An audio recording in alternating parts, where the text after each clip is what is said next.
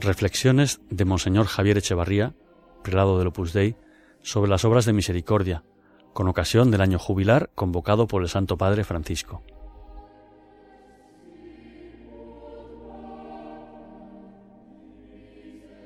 Reflexionamos en este mes sobre dos obras de misericordia materiales que abordan diferentes tipos de pobreza.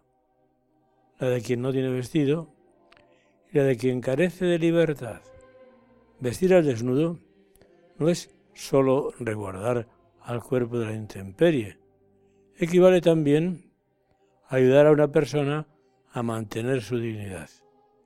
El vestido hace posible a cada hombre y a cada mujer presentarse convenientemente ante los demás y es frecuentemente reflejo de cristiana elegancia interior.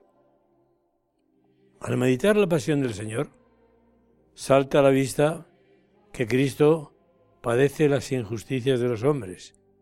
Nadie, nadie, salvo su madre y pocas personas más, le dirige un gesto de misericordia en las horas de la crucifixión.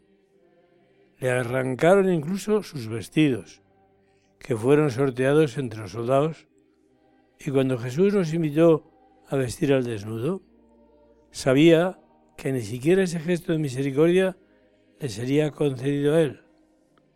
La desnudez de Cristo en la cruz es imagen de la ausencia de misericordia por parte de nosotros, los hombres, las mujeres, de nuestra falta de amor, de la frialdad causada por nuestras ofensas y del egoísmo. Lo que nuestros antepasados no hicieron en el Gólgota, podemos, en cierta manera, enmendarlo ahora con nuestros hermanos los hombres. No son pocos, también en las sociedades opulentas, los que no disponen de medios materiales, ni para proporcionarse ropa digna, ni para vestirse con normalidad. Este jubileo nos ofrece otra ocasión para abrir los ojos a las miserias del mundo y descubrir también en su entorno a estas personas necesitadas. Existen o se puede promover instituciones de caridad con las que es posible contribuir de diferentes maneras con nuestro tiempo o nuestro dinero para facilitar ropa digna a quien lo necesita.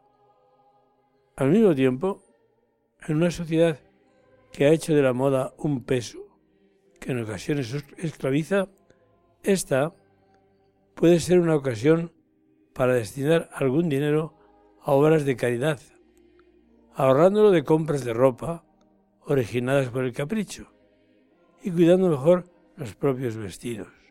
También cabe esforzarnos por dar ejemplo con una apariencia externa sencilla y digna.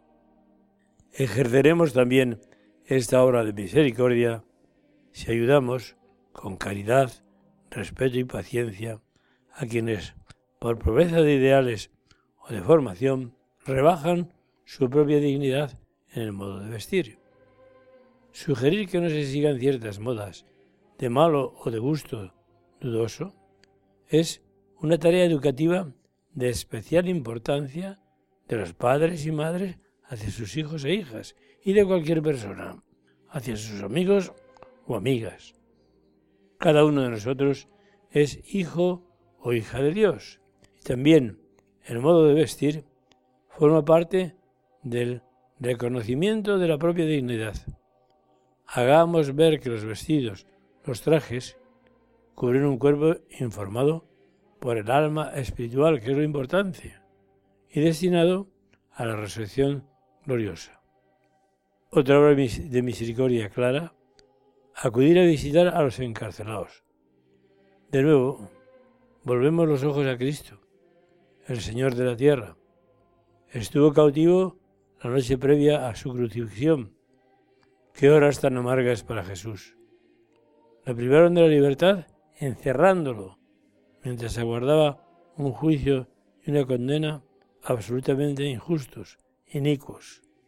Paradójicamente, en un acto de completa libertad, aquel prisionero con mayúscula, despreciado por todos, nos estaba liberando del pecado y no desdeñaba ese servicio porque es el Hijo de Dios, hermano de todos los hombres y mujeres. Quien está privado de la libertad necesita ser confortado en la esperanza. Por eso, en numerosas ocasiones, los papas, también el Papa Francisco, han ido a visitar a los presos les han transmitido palabras de aliento, invitándoles a aprovechar ese periodo de sus vidas para abrirse a Dios. Cuando Jesús entra en la vida, dijo el Papa Francisco, en una cárcel de Bolivia, uno no queda detenido en su pasado, sino que comienza a mirar el presente de otra manera, con otra esperanza. Uno comienza a mirar con otros ojos a su propia persona, a su propia realidad. No queda anclado en lo que sucedió, sino que es capaz de llorar y encontrar ahí la fuerza para volver a empezar. Visitar a los presos o ayudarles en su reinserción social es servir a quienes han sido apartados de la sociedad. ¿Qué labor más hermosa pueden desempeñar los que trabajan o colaboran en esa tarea? Especialmente atendiendo a quienes se hayan presos por motivos religiosos tan frecuentemente ahora. Pensemos también en quienes están encerrados no en cárceles de cemento, sino entre rejas de otro tipo, las que originan el alcohol, la pornografía, las drogas u otros vicios que arrojan el alma y la hunden en un abismo. Llevemos a todas estas personas nuestra cercanía, nuestra comprensión, nuestro consejo y, por encima de todo, nuestra oración. Recordémosles que Dios no deja caer de su mano a nadie, que no abandona a ninguno de sus hijos. A todos nos ofrece nuevas oportunidades siempre, hasta el último instante de nuestros días. San José María acudió en ocasiones a la cárcel modelo de Madrid durante los años 30 del siglo pasado. Allí había algunos jóvenes a los que atendía espiritualmente, encarcelados exclusivamente por motivos políticos. Vestido con sotana, en tiempos donde se agredía a los sacerdotes, les ayudaba a rezar y les animaba a aprovechar el tiempo, estudiando idiomas o repasando el catecismo.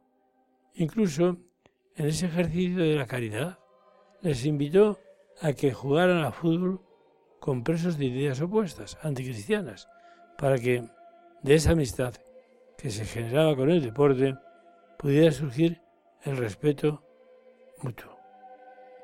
San José María sabía que las cárceles físicas o morales pueden ser también lugares de encuentro con Cristo, lugares de conversión profunda.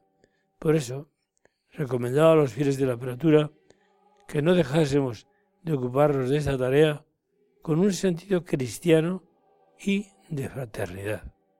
Si los cristianos llevamos a esos lugares el bálsamo de la misericordia de Dios, muchos de los detenidos podrán experimentar la verdadera liberación, la conciencia de saberse hijos de Dios y, por tanto, amados sin condiciones y protegidos también por nuestra Madre la Virgen.